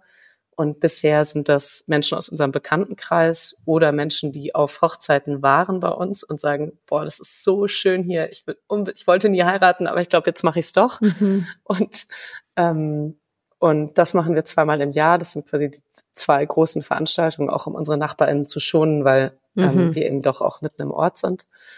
Und darüber hinaus dann eben hatten wir jetzt viele Unis da, die Workshops bei uns gemacht haben. Ähm, es gibt bei uns große Projekte durch die Suko-Stiftung mit der Wiedervernässung von Mooren als sozusagen klimaschonende Maßnahmen. Und da gab es viele Unis ähm, oder auch Institutionen aus dem Berliner Umfeld, die sich gerade sehr stark mit der Bauwende befassen und eben bei uns sich zum Thema zirkulären Bauen ähm, austauschen und Projekte auch in der Gegend besuchen, sehr stark auch mit der Stadt Angermünde und der HNE, der Hochschule für nachhaltige Entwicklung in Eberswalde zusammenarbeiten. Und die haben dann bei uns übernachtet oder Workshops in der Scheune gemacht. Ähm, genau. Cool. Also auch noch ein richtiger Innovationsort, höre ich da. Ähm, Schritt, Schritt für Schritt. Schritt für Mal Schritt. gucken, aber in Zukunft vielleicht. Aha. Und ähm, sag mal, Leona, wie finanzierst du dich selbst? Also wie, wie setzt sich dein Gehalt zusammen? Ich bin seit meinem Studium ähm, mehr oder weniger aus Versehen sofort selbstständig geworden. Ich glaube, meine Eltern haben sich damals ein bisschen die Nackenhaare hochgestellt, obwohl meine Mutter eigentlich auch selbstständig ähm, ist. Ähm, und ähm, bin seitdem freiberuflich tätig und habe ähm, aktuell eben arbeite ich so die Hälfte meiner Zeit am Haus der Statistik mit einem Dienstvertrag, wo ich quasi wie so eine Art meines Grundeinkommens habe, also eine sehr privilegierte Position als Freiberuflerin, weil ich keine Dauerakquise machen muss, sondern mhm. einfach über das Haus der Statistik dort unterschiedliche Tätigkeiten mache. Und darüber hinaus mache ich dann in unterschiedlichen ähm, Konstellationen noch freie Projekte eben im Bereich des Stadtmachens auf Bundesebene, aber jetzt auch mehr und mehr auch eben im ländlichen Raum, wo ich Kommunen, Kulturinstitutionen ähm, und ja andere Akteure dabei unterstütze, eben Projekte zu entwickeln, teilweise Wissen weitergebe, Vorträge halte über gemeinwohlorientierte Stadtentwicklung. Letzte Woche war ich in Köln und habe versucht, der Stadt Köln und den Akteuren dort vor Ort eben sie dabei zu unterstützen, Konzepte und Strategien zu entwickeln, wie man aus der Nutzung gefallene Objekte, mhm. Häuser, alte Fabrikhallen wieder Nutzung bringen kann und was es dazu braucht an Prozessen und Strukturen.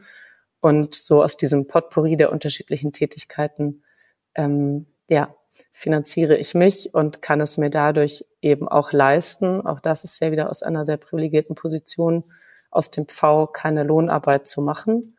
Ähm, obwohl wir alle aus der Gruppe auch gemerkt haben, also ein Großteil von uns ist freiberuflich, dass gerade das erste Halbjahr, ähm, wo wir sehr, sehr viel gebaut haben, uns alle schon auch sehr stark an die Grenzen gebracht hat, Also wir wirklich jede freie Minute draußen waren, ähm, sieben Tage die Woche durchgearbeitet haben ähm, und das bei Einzelnen von uns auch, ja, ich würde sagen, eins vor Burnout, wenn nicht sogar eins nach Burnout war. Mhm. Ähm, auch das muss man, sollte man bei solchen Projekten ähm, nicht unter den Teppich kehren. Das ist eine immense Kraftanstrengung. Wir alle hatten zu dem Zeitpunkt oder auch aus unserer Kerngruppe noch keine Kinder.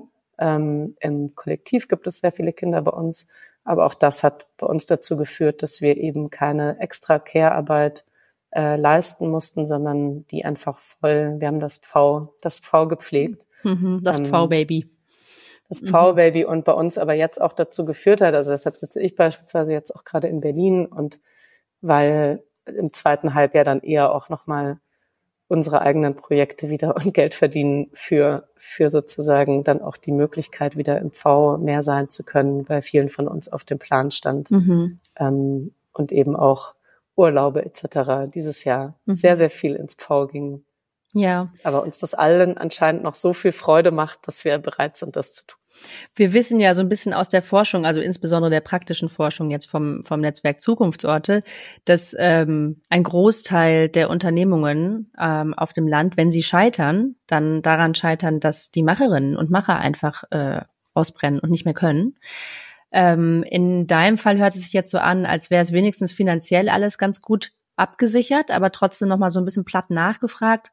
Reicht's dir, das, was du verdienst, oder ist es am Monatsende knapp und du denkst, Mann, scheiße, jetzt habe ich hier eigentlich mega viel gearbeitet und kann mir den nächsten Urlaub nicht leisten? Nee, ich habe das große Glück, dass mir das reicht und ich in Berlin auch einen günstigen, einen der wenigen noch verfügbaren günstigen Mietverträge habe. Mhm. Und darf ich dich fragen, was du im Jahr verdienst? Oh Gott, das ist ehrlich gesagt. Mm, ich weiß. Meine Eltern fragen mich das auch mal. Ja. Nee, und ich kann das tatsächlich, bei mir schwankt es auch sehr stark. Und meinen Jahresabschluss habe ich noch nicht gemacht. Mhm. Deshalb würde ich an der Stelle sagen, weiter, weiter obwohl ich sehr gerne über Geld spreche. Mhm. Und wenn wir nochmal eine zweite Folge machen, dann bist du vorbereitet. Frau in fünf Jahren, dann bin ich vorbereitet. Aber tatsächlich dieses Jahr, weil ich auch die meisten meiner Rechnungen am Haus der Statistik immer am 29.12. stelle, habe ich tatsächlich gerade noch nicht den mhm. Überblick. Ja, das wäre bei mir übrigens auch so und es ist ja auch wirklich jedes Jahr so ein bisschen anders. Ich frage es vor allem auch deswegen, weil ich ähm, äh, auch in der Hoffnung bin, also kommt natürlich auf die Gesprächspartnerin an, dass es auch Mut macht, ja, weil ich begegne oft Menschen, die denken, als Selbstständige lebe ich bestimmt voll immer so messerscharf auf der Rasierklinge und das stimmt in meinem Fall zum Beispiel auch nicht und ähm, ich hätte mir das, als ich mich damals selbstständig gemacht habe, äh, gar nicht vorstellen können, dass das eigentlich für in meinem Fall jetzt ähm, relativ easy ist, ähm, klarzukommen. Aber natürlich auch ich ja. privilegiert und ich habe mir da irgendwie eine, ein gutes Konstrukt habe ich geschafft, mir zu schaffen und das ist natürlich auch für andere Menschen ganz, ganz anders. Aber deswegen ist mir die Frage irgendwie wichtig, weil ich denke, hey, und auch wenn es nicht, nee, wenn es nicht reicht, ist es auch wichtig, es zu benennen, ne? Genau. Nee, ich komme auch, ich komme auch sehr gut klar ähm, und habe aber auch, ich merke, dass ich das Privileg habe, ähm, in einem sicheren, um auch finanziell abgesicherten Umfeld groß geworden zu sein mhm. und Eltern haben, die auch wenn es mal nicht so viel da war, immer gesagt haben, sie sind da mhm. und auch Geschwister haben, die auch das V unterstützt haben, die auch immer da sind. Das heißt, ich habe so ein gefühltes Sicherheit, so einen doppelten Boden unter mir und kann deshalb, glaube ich, habe ich ein wahnsinnig entspanntes Verhältnis zu mhm. Geld. Also was vielleicht manchmal ein bisschen irrational ist. Ich merke, ich gebe nicht viel Geld aus, also ich kaufe mir irgendwie wenig Dinge oder mache keine extravaganten Urlaube, ich habe kein Auto, ich habe auch das Gefühl, ich brauche das nicht oder immer so viel Klamotten oder sonst was kaufe. Ich gebe Geld aus für gutes Essen, für ähm, mein Fahrrad, ähm, für Bahntickets in die Uckermark. Und ähm, Ansonsten merke ich, Geld ist für mich ein ja, für Immobilienprojekte. Für Immobilienprojekte, für gutes Werkzeug, ja. Mhm. Ich habe mir eine sehr gute Säge gekauft. Mhm. Gutes Werkzeug macht sehr viel, macht den großen Unterschied. Mhm. Nein, aber es ist natürlich eine unfassbar privilegierte Situation, so darüber sprechen zu können. Und ja. wir merken auch, dass es bei uns in der Gruppe ganz unterschiedlich ist. Menschen, die einfach anders aufgewachsen sind oder bei denen Geld oder wenig Geld sehr viel Stress auslöst aufgrund der Biografie. Ja. Ähm, und wir beispielsweise ähm, ein Teil von unserer Gruppe auch noch Privatkredite aufgenommen hat. Also ich habe das auch gemacht, die noch in das Projekt weitergereicht habe, weil ich gemerkt habe, mich belastet der Gedanke nicht, noch einen Kredit zu haben, weil das einfach ein, gute Konditionen hatte, dieser Kredit damals. Ähm, und für andere aus der Gruppe, die gesagt haben, boah, ich hatte die ganze Zeit meines Lebens einen Studienkredit, meine Eltern hatten immer einen Kredit, ich kann das nicht, diese Last noch auf mir zu spüren. Ich bin das erste Mal irgendwie schuldenfrei, jetzt Mitte 30. Mhm. Und, und auch da innerhalb der Gruppe, also das vielleicht dieses, deshalb finde ich das toll, dass du auch in dieser Reihe so viel über Geld sprechen möchtest, möchte ich ermutigen. Und wir sind da auch gerade noch am Anfang, mehr über Geld zu sprechen und was Geld für eine Rolle individuell hat. Ja. Weil dann kann man auch nachvollziehen, warum beispielsweise, ja, Menschen vielleicht anders mit Gegenständen umgehen oder ja, auch innerhalb von, wenn, wenn Projekte mal auch, ja, in eine Bedrängnis kommen, da vielleicht anders reagieren oder gestresst reagieren. Ähm, und dazu will ich, ja, ermutigen wir uns aktuell auch selber in der Gruppe mehr und mehr darüber auch noch zu sprechen. Was bedeutet Geld eigentlich für uns? Und wie können wir da in der Gruppe auch ein gutes Gleichgewicht finden? Ähm, in dem Projekte trotzdem nach vorne gehen, aber dann halt eben vielleicht Einzelne mehr in die Verantwortung gehen, einfach weil sie es können. Ja, absolut. Absolut. Und an Geld hängt eben immer auch eine Beziehungsdynamik mit dran, ne? Und das nicht zu vergessen, darum geht's. Ich würde sagen, ähm, ich moderiere hiermit mal die nackten Fakten ab. Wir treiben schon wieder äh, in tiefere Gefilde und wir nähern uns der eine Stunde dreißig. Also Anselm, mach noch mal den Hahn bitte. Gut, und damit äh, kräht der Hahn jetzt auch so unsere letzten zehn Minuten ein, würde ich sagen, Leona. Ähm, wir haben jetzt äh, in der Intro immer wieder so ein bisschen angetickert, dass wir nochmal über Erbbaurecht äh, sprechen. Ich habe das Gefühl, wir haben dazu jetzt letztendlich doch schon ganz schön viel gesagt. Ähm, da es aber auch dein expliziter Wunsch war, dass wir da irgendwie das thematisch irgendwie öffnen, einfach nochmal hingefragt, müssen wir uns da nochmal hinwenden oder hast du das Gefühl, eigentlich ist das Wichtigste gesagt und Motivationsworte sind gesprochen worden für Menschen, die das vielleicht nachahmen möchten? Ja, vielleicht zwei Gedanken dazu. Ich weiß ja nicht am Ende, wer sich diesen eineinhalbstündigen Podcast ähm, mit uns beiden dann anhört, mit meiner krächzigen Stimme. Aber vielleicht ist ja doch die eine oder andere Kommune dabei. Und ich möchte Kommunen einfach den Mut machen, dieses Vehikel-Erbbaurecht anzuwenden, weil es ist sehr viel weniger sperrig, als es vielleicht am Anfang klingt. Und natürlich so dieser, ja, der Gedanke, ach, ich verkaufe das einfach über einen Standardkaufvertrag, erstmal verlockend, aber es ist wirklich ein Vehikel, um langfristig am Steuer zu sein und eben die Zukunft der eigenen Kommune noch weiter zu prägen.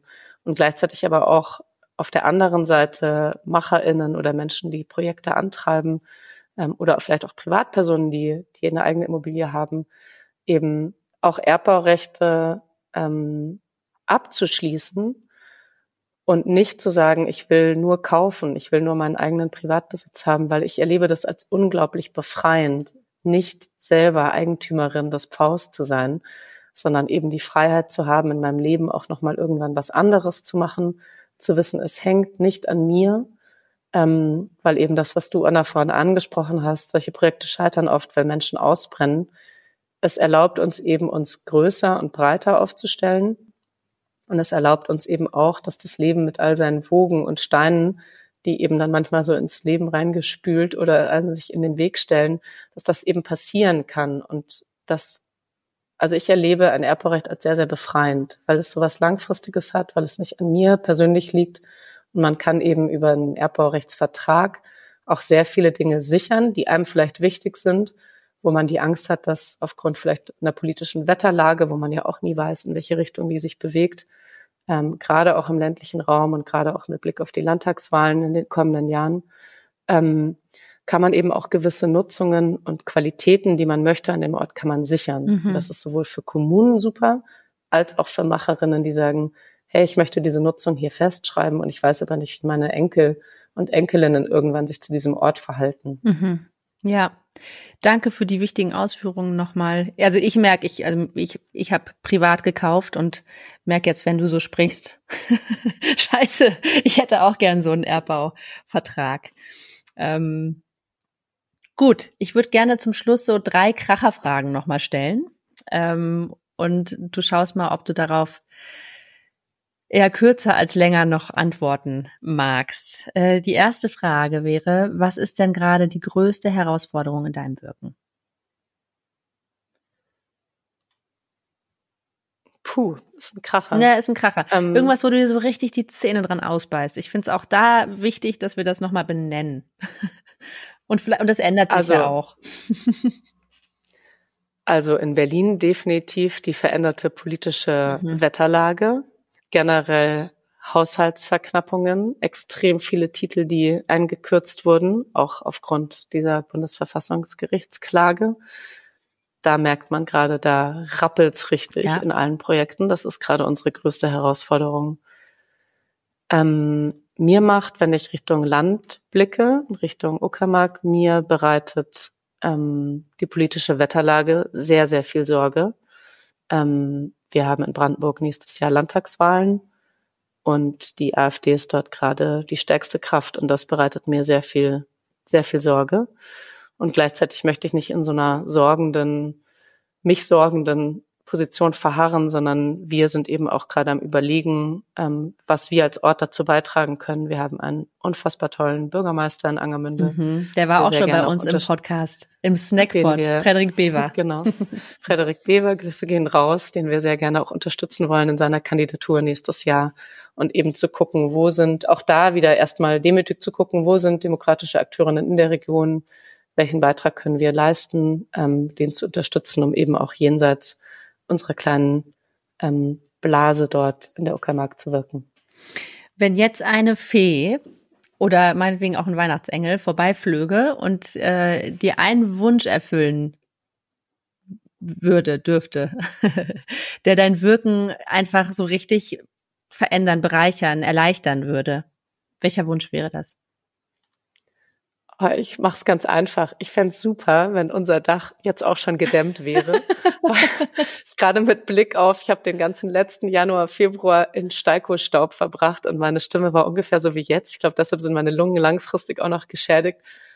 Und ich blicke gerade so ein bisschen so, oh, ich das jetzt müssen wir jetzt alles nochmal machen. Ich fände es richtig toll, wenn die Fee einfach kurz unsere unser Dach dämmen würde. Bling, schön. Und ähm, wie lautet dein Rat an Menschen, die sich äh, vielleicht, also die diesen Podcast hören und die sich vielleicht auch aufmachen wollen, um einen Zukunftsort zu gründen? Gibt es irgendwas, wo du sagst, so das müsst ihr wissen oder dürft ihr mitnehmen oder darf euch empowern oder was auch immer?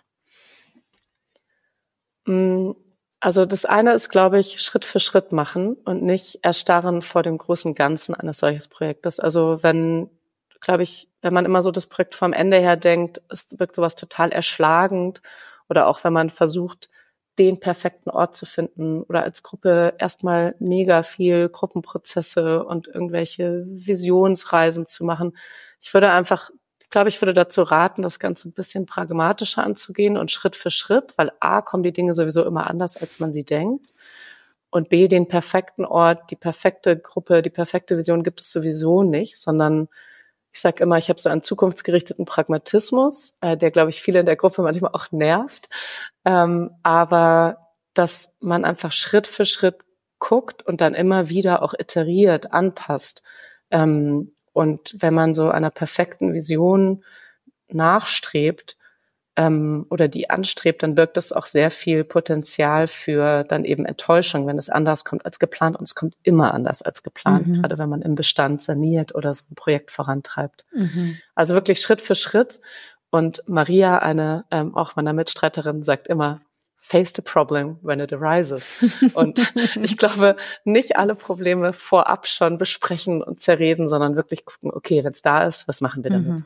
Und vor allem erstmal loslaufen. Mhm. Genau.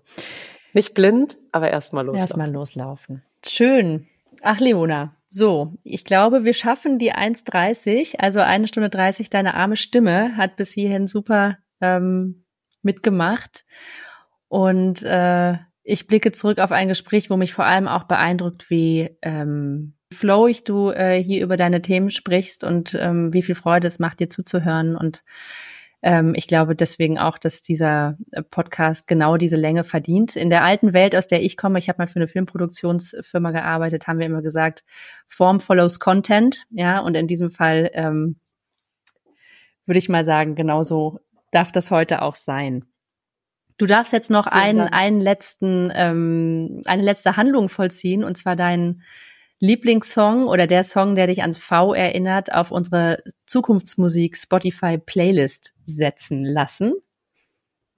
Perfekt. Äh, ich würde sagen, das ist Mariella von Kwang Bin und Leon Bridges. Und das ist ein Gruß an Tristan, der diesen Song meistens, glaube ich, alleine gehört hat, wenn er morgens, äh, frühmorgens im V den Boden verlegt hat. Cool, freue ich mich drauf, kenne ich nicht. Mhm, da bin ich sehr gespannt, was uns da erwartet. Und ähm, ja, damit würde ich jetzt den Podcast ähm, noch nicht beenden, aber unser Gespräch an dieser Stelle und mich ganz herzlich bei dir bedanken. Leona, für deine Zeit und für dein Wirken und für alles, was du hier mit uns geteilt hast. Ähm, alleine dieses ganze Erfahrungswissen von dir anzapfen zu dürfen, ist schon ein Riesengeschenk und ähm, ja, alles, was du so in die Welt bringst, auch für viele, viele Menschen. Und es ist schön, schön, dich hier zu haben und einfach schön, dass es Menschen wie dich gibt. Also ich merke, mir macht es total Hoffnung. Ich finde das auch in dieser ganzen Blase ist es wirklich, ähm, mich trägt das äh, auch gerade durch dunklere Zeiten zu spüren, wie viele Menschen unterwegs sind und einfach tolle Sachen machen und wie viel Freude dabei entsteht. Vielen Dank, Anna. Vielen Dank auch Anselm im Hintergrund. und ich werde jetzt gleich ähm, alles, was wir hier gesprochen haben, weiterschicken an die Julia Pass vom Netzwerk Zukunftsorte. Netzwerk Zukunftsorte ist ja unser Kooperationspartner und die Julia wird uns dann ihre Resonanz auf das Gehörte schicken in einer Sprachnachricht. Und ähm, Leona, du kennst Julia ja auch. Vielleicht äh, beschreib du doch mal Julia in einem Satz, ich finde ja, was in unserer Kultur oft fehlt, ist so ganz wertschätzendes Feedback oder mal so ein Blick von außen. Vielleicht schenken wir das der Julia jetzt zum Abschluss und dann zum Auftakt zu ihrer Resonanz. Ich kenne Julia tatsächlich noch nicht so gut, aber das, was ich von Julia kenne, ähm, würde ich vielleicht beschreiben als Rakete 3000, sehr, sehr viel Energie.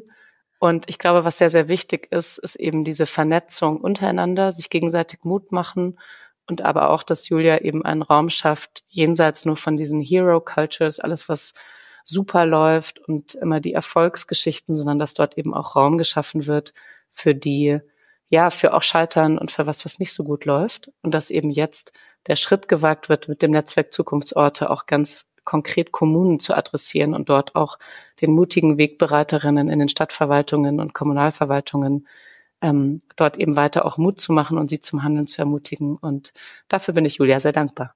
Danke, Leona. Und damit over to you, Julia. Hallo Anna. Wow, was für eine reichhaltige Folge. Wahnsinn. Und äh, ja, Leona hört man ja wirklich unglaublich gerne zu. Also sie kann ja echt äh, sehr viel Erfahrung in sehr gute Worte packen. Und äh, da hat mich ähm, vor allen Dingen das Thema Stadtmachen auch nochmal daran erinnert. Wir haben ja selber äh, in unserer Reihe Wandel machen vor Ort ähm, einen äh, Themenschwerpunkt gehabt auf äh, Stadt und Dorf selber machen.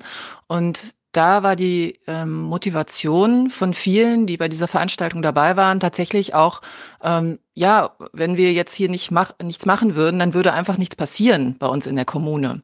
Und äh, das ja, dass das eigentlich aus so einem Defizit heraus dazu geführt hat, dass äh, Leute sich ähm, zusammengetan haben, gesagt haben, okay, wir wollen hier was verändern, wir wollen was auf die Beine stellen und gemerkt haben, wie viel ähm, Freude und Selbstwirksamkeit das auch mit sich bringt.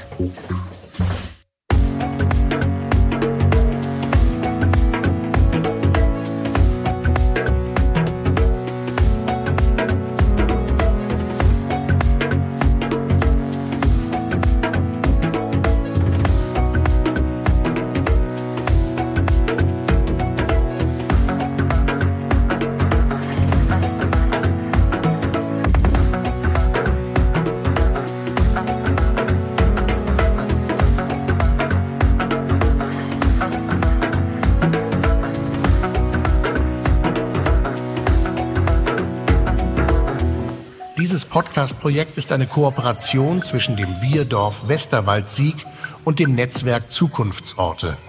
Es wird gefördert durch das Rheinland-Pfälzische Ministerium für Wirtschaft, Verkehr, Landwirtschaft und Weinbau und den Europäischen Landwirtschaftsfonds für die Entwicklung des ländlichen Raumes.